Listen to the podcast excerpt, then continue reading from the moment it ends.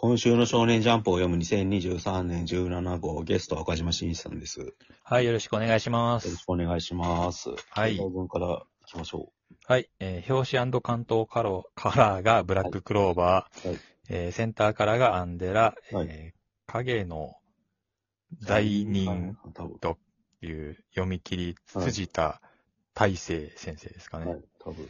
で、もう一個センターから僕とロボコ。はい。で、えー掲載順、ワースト5を下から順に言うと、はい大東京鬼嫁伝、銀貨と龍な、はい。えー、いろは、人造人間101号機はい。ですね。うん一一面という感じになっていましうんはい。で、今週、まあ、どれから触れましょうかってことですけど、た。はいはい。えっ、と、一ノ瀬家の滞在が巻きに入ってるというか、そうですね。面白いんだけど、その、その位置で触れることが増えてきましたね、一ノ関。はい。まあなんか、なんかそこ一人だけ、なんかさ、100メートル走やってるみたいなスピード感ですよ。うん。みんなマラソンでやってるのにっていう。うん。だからなんかいつ終わるのかわかんねそうですね。え。うんなんか、あの、本当にどっから夢で、どっからが現実なのか分かんない状態になってきてますよね、今。そうですよね。まあ、一応今のところ、だから翼くんが事故で昏睡状態に入って4年、もう4年経ってるってことになってるっていうけど、うん。なんか認知の問題、認知っていうんですか？なんか、うん。主観の問題だからさ、なんか、うん。これも本当なのかよくわかんないそうですね。で、えっ、と、この夢の中というか、う。うん。えー、新しいお父さん、偽お父さんがいる世界で翼くんが喋ってる時に、えー福井の事故の新聞記事が一瞬出てきて、はい。そこには、奇跡的に全員軽症っていう風になってるんですよね。だからこの世界は嘘で、一応その病室で目覚めてる、えーお母さんですか？お母さんの、なんか今度、目玉のドアップからうん起きたカットに変わるんですよね。で、そこで新聞記事が映ってて、そこでは一人渋滞、一人で指で隠れて見えないんですけど、死んでる可能性もありますよね、この感じ。そうそうそまあ、意識不明とかそういうこう。うん。で、これ、そのまま読めば、お母さんの方がじ事実と。っていうことですかね。はい現実っていう。で、まあ、でもここがちょっとよくわからないのが、うんお母さんのその回想で4年前私たち家族は交通事故にあって大切な息子を失いましたうんうん。って言ってるんですよ。おうでも何ページか後に失いましたって言ってるのに翼、昏睡状態の翼にあのカレーを持って行ってるっていうその昏睡状態なんですよね。昏睡状態なのに失ったって言うのかなっていう。ああ。ちちょっと意味がよくわかんないですね、ここ死は。死んだって認識はしてないってことですもんね。うん。しそのお母さんは戻るんじゃないかって。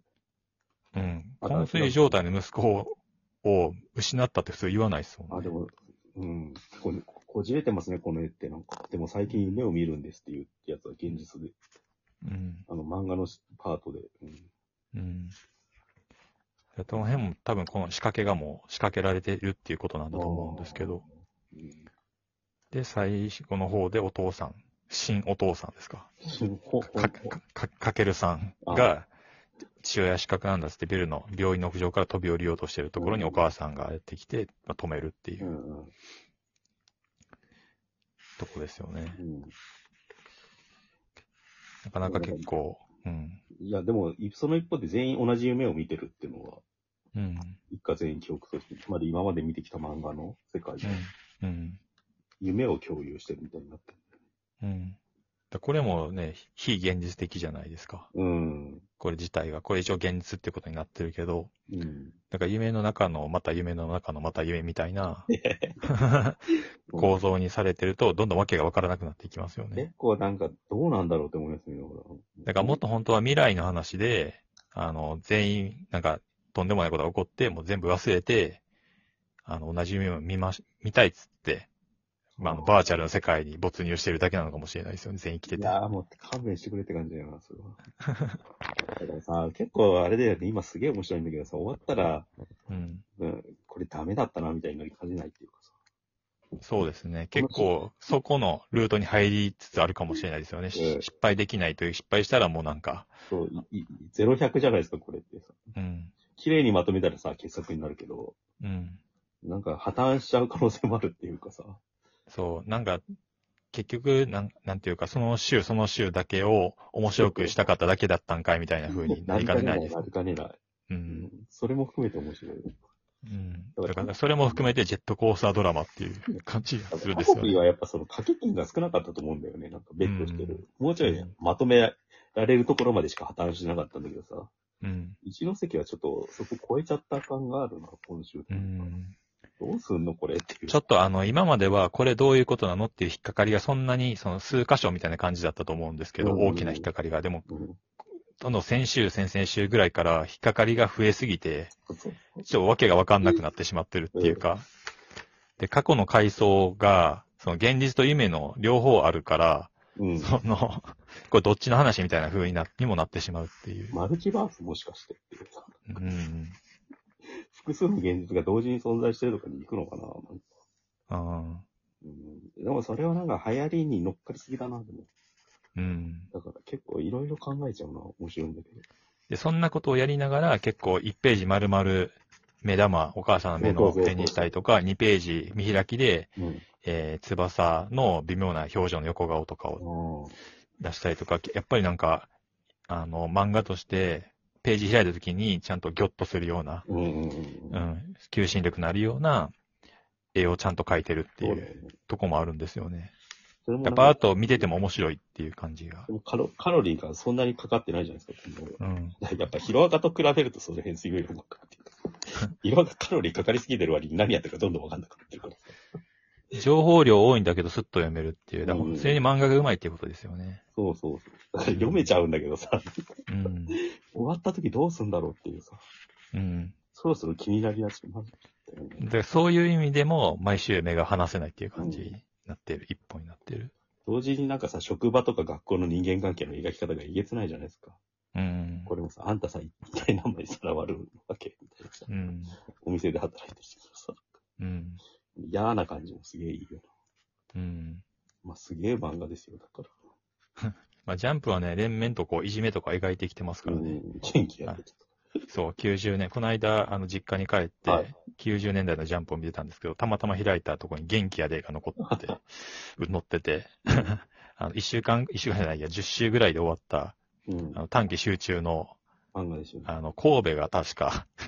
舞台だったと思うんですけど、いじめがすごい、あの、話題になってたワイドショーとかでも時期ですね、94年 ?5 年 ?6 年。とかかな。いや、もうちょい前かな。まあ、それぐらいの時期。野島真司とかがやってた頃ですよ、本当に人間うん資格。人間資格とか。まあ、そんなことはいいんですけど、まあね。うんいやー、でも多分毎毎週気になる作品になっちゃったな。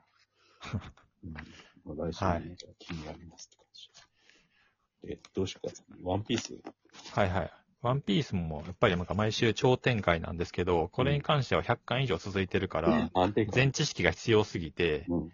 なかなか難しいですよね、乗り方が読んでる人が圧倒的に多いから、やっぱりさ。成立するけど、うん。でも今週はまあヨークがやっぱり裏切ってたっていうことが描かれたのと、あとシャンクスの初めてのまともなバトルが描かれた回ですね、えーついに。うん。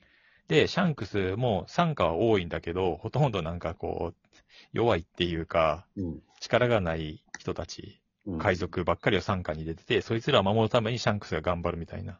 え結構これだけ見読むと、シャンクスすげえいいやつって感じですー、よね。うん。いいやつなんだけど、まあ、えっ、と、さりげなく、えっ、と、ヤソップが見聞色の覇気がめっちゃ強そうみたいな描写があったりとか、えうん、なんか多分、えっ、と、望遠鏡で、えーキットの海賊団を見てるだけで、あ、あの、あいつは元気そうだぜ、みたいなことを言ってるー、とか、で多分その見聞色の覇気を極めると、未来値、未来予知ができるっていう設定なんですけど、うん。えー、だ単なる見聞色で言うと、ヤソップの方が、えーシャンクスより上なのかなっていうえ感じですかね。で、えっ、と、キット海賊団って、うん結構えげつないことやってるらしいんですよ。民間人に犠牲を出したりとか。ー、えっていうのが前に描写であったのを、多分シャンクスは今回その、えっ、と、書類を受け取って調べた、部下が調べたやつ。だいぶ暴れ回ってきたなっていうのを見て、こいつは多分、やっつけてもいいやつだっていう判断をしたんだと思うんですよね。シャンクスはなんかあれなの？貴族、貴族なの？その海海賊狩りみたいにしてるの？いや、これ別に、キットが攻めてきたから戦ってるだけですね。あ、そうなんだ。そうそうそう。ポーネグリフン移しよこせやみたいな感じで来たから、戦うんですけど、で、まあ未来予知してるじゃないですか、シャンクス。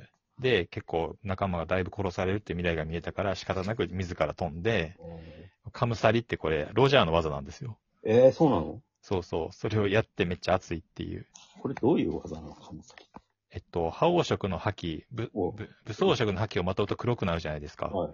で覇王色の覇気を武装色の覇気のように武器にまとわせて。戦ってるっていう描写、このバリバリっていううん黒い雷みたいな。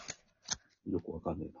まあ一番強い覇気の使い方ですね。えー、でも、きっと一段ぶっ潰されて、助けてくれみたいに言うんだけど、無視して、ドリーとブロギーに破国を打たせるってえいう。ー、これって何のその、ふあの、伏線、伏線っていうのかな？回収かというと、1話で、えっ、と、山賊のヒグマとかが、うん。えーシャンクスとかに、その、ピストル向けるんですよ。うんうん。で、それに対して、あの、そのピストルはおもちゃじゃねえぞ、みたいな、命をかけるもんだっつって、速攻で仲間が、えっ、と、ピストルで、そのピストル向けた山賊を撃ち殺すんですよね。ああ。そうだ、あれの描写のもう一回やり直してるって感じですね。撃とうとしてるな。そう、撃とうとしたんだから、これぐらいされるぞっていう、命かけるっていうのはそういうことだぞっていう、あまあ、人形ですよね。あ、ああ。人気です。